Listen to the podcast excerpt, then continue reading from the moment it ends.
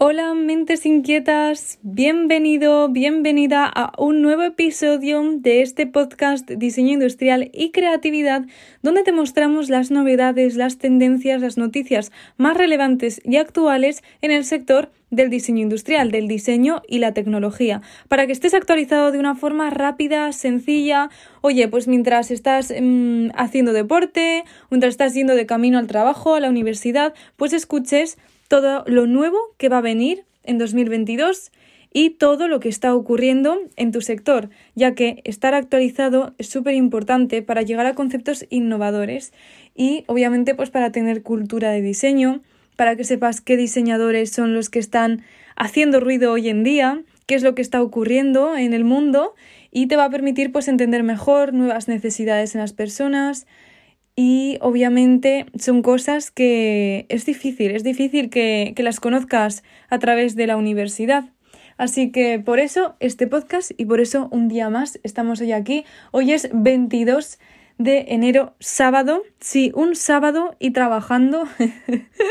ya sabéis que, bueno, quien me conozca y conozca mm, también el canal de YouTube que es en el que se originó toda esta comunidad de diseñadores industriales llamado Collage de Ideas, pues eh, ya sabéis que somos non-stop, que nosotros no paramos, estamos 24/7 conectados al mundo del diseño industrial y generando nuevo contenido para diseñadores industriales, herramientas, recursos, contenido que sea de utilidad para vosotros. Al final de este podcast os voy a contar de una herramienta muy eh, útil si te interesa conocer las tendencias y saber aplicarlas a tus diseños, pero eso te lo contaré al final. Hoy vamos a hablar de la noticia, la noticia que hemos preparado para hoy, y está relacionada con el mundo de la automoción, un mundo que todavía no habíamos tocado en este podcast. Este es el podcast número 11, ya llevamos como 10, son poquitos, no son muchos, pero aún son. Y todavía no habíamos hablado de la automoción. Eh, la automoción es otro sector que está muy ligado al diseño industrial. Hay muchos diseñadores industriales que terminan especializándose y trabajando en el mundo de automoción. Y suele ser bastante atractivo. No sé si para ti lo es, pero para mucha gente lo es. Así que este podcast va dedicado a este mundo. Y vamos a hablar de cómo BMW ha lanzado un vehículo eléctrico, un coche eléctrico, carro eléctrico, llámalo como quieras, que cambia de color. Eh, cambia de color, sí, como has escuchado, cambia de color. O sea, imagínate que fueras conduciendo por la carretera, o sea, imagínate mm, y que de repente dijeras, pues ahora mi coche de color amarillo, ahora verde, ahora con un estampado de flores. suena súper loco, ¿verdad? Suena futurista, suena como de película. Pues no, ya es una realidad. Y es que BMW ha presentado su iX eh, Flow eléctrico, es un coche eléctrico con la tecnología que han denominado e-ink, que es E-I-N-K, y N-K es un término en inglés que significa tinta en español, y creo que la E, que se pronuncia como I, creo que la E viene pues porque es em, como, como, una tecnología así em, avanzada, ¿no? Entonces, bueno, se llama así. E-Ink, tampoco sé pronunciarlo muy bien. Ya sabéis que, que, aquí en este podcast tenemos nombres raritos. Este podcast, este episodio en concreto, va a haber nombres raritos de diseñadores eh, extranjeros, pero bueno, es lo que hay y, y, y, bueno, también sabéis que este podcast es así al natural, que no pasa nada si me equivoco, no hay edición, es completamente real, transparente, ameno, divertido, porque yo creo que eso es lo interesante, ¿no?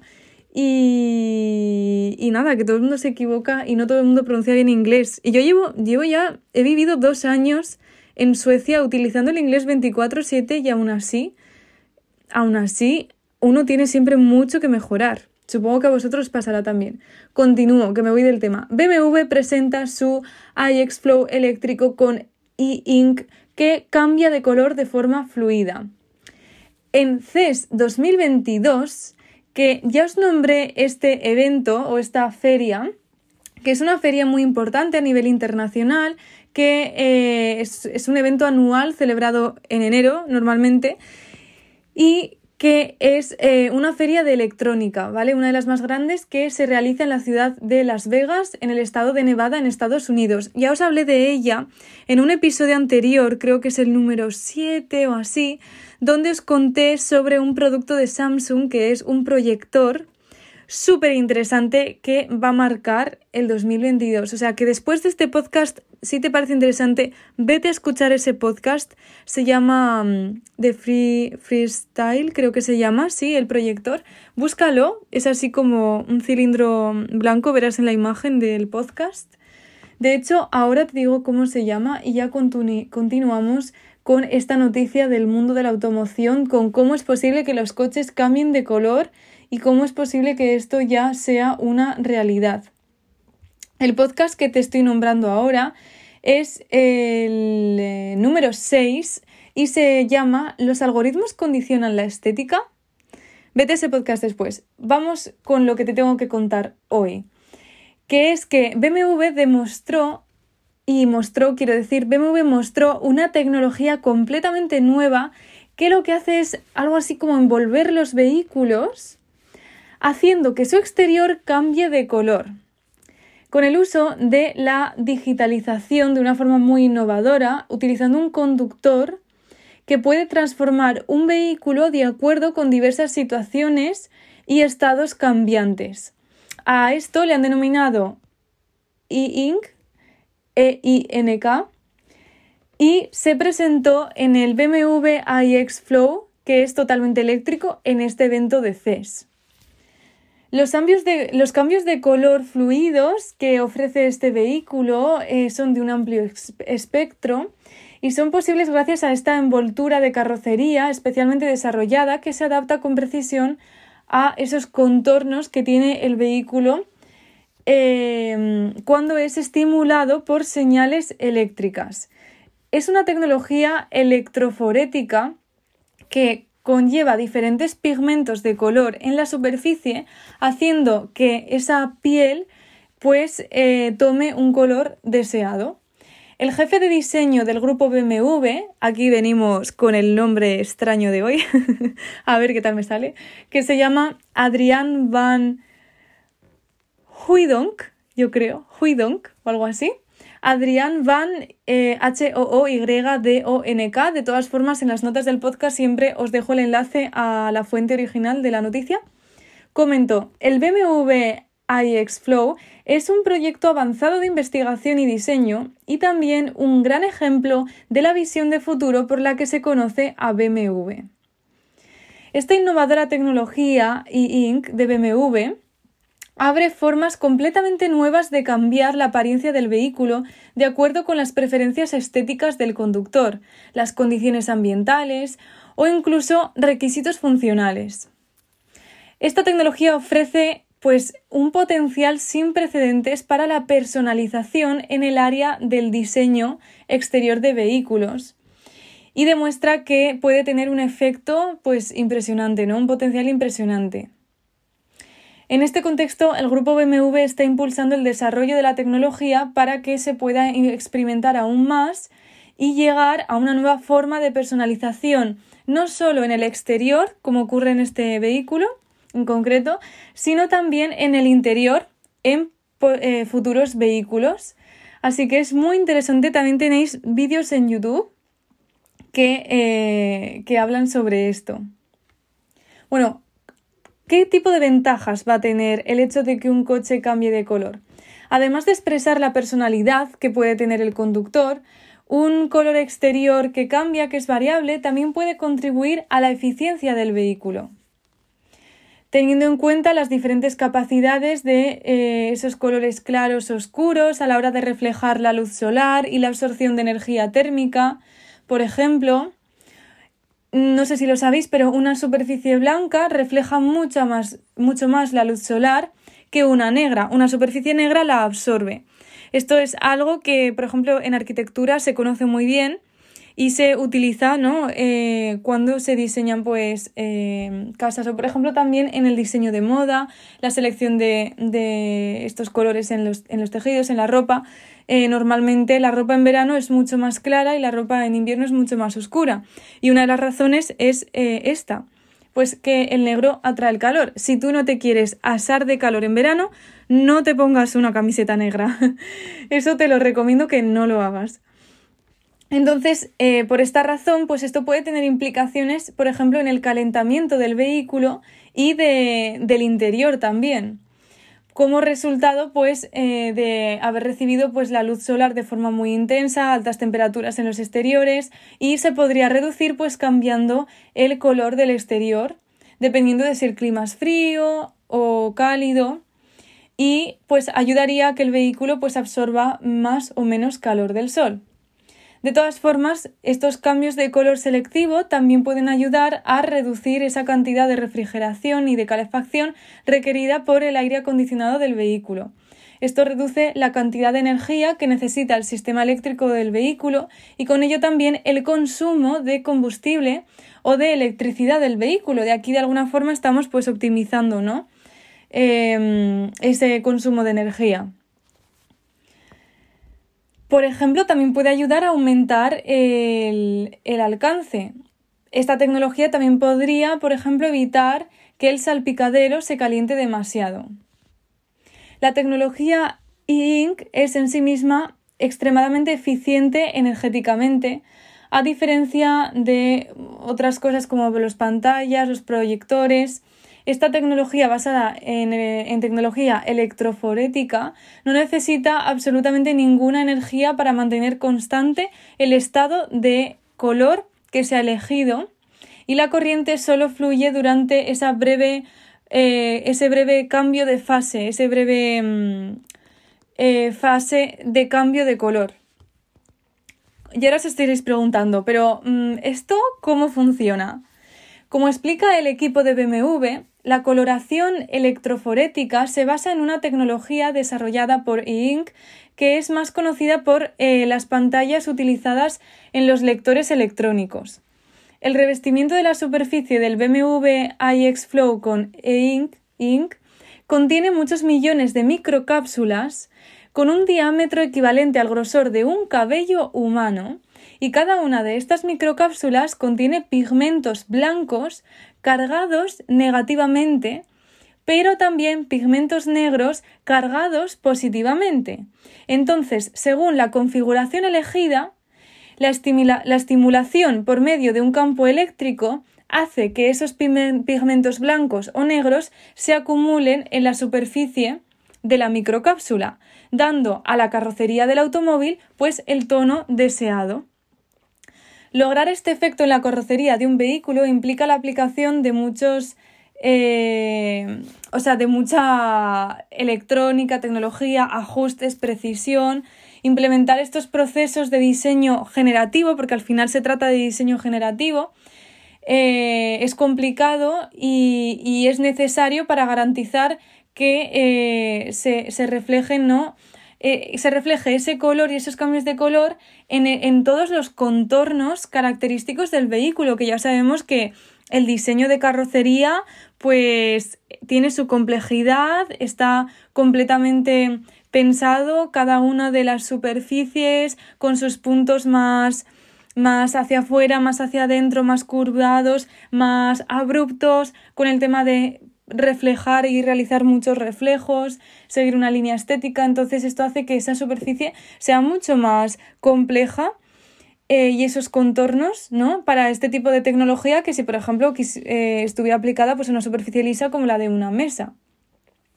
Así que es necesaria pues esa flexibilidad, ¿no? Para adaptar el tema electrónico exactamente a las líneas de diseño del vehículo. Las tecnologías de corte por láser garantizan una alta precisión en la generación eh, de cada segmento después de aplicar esos segmentos y conectar la fuente de alimentación para estimular el campo eléctrico.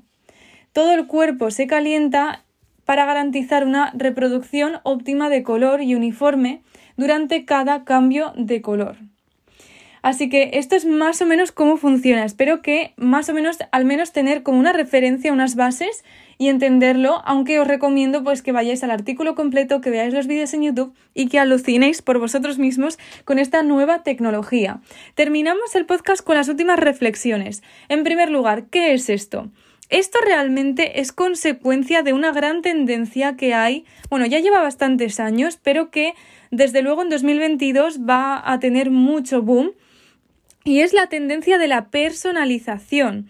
Si os dais cuenta, cada vez más vivimos en un mundo de objetos iguales, objetos industrializados, cada vez más globalizado, de cada vez es más difícil uno sentirse único, sentirse diferente, porque todos, todo el mundo tiene lo mismo que nosotros, ¿no?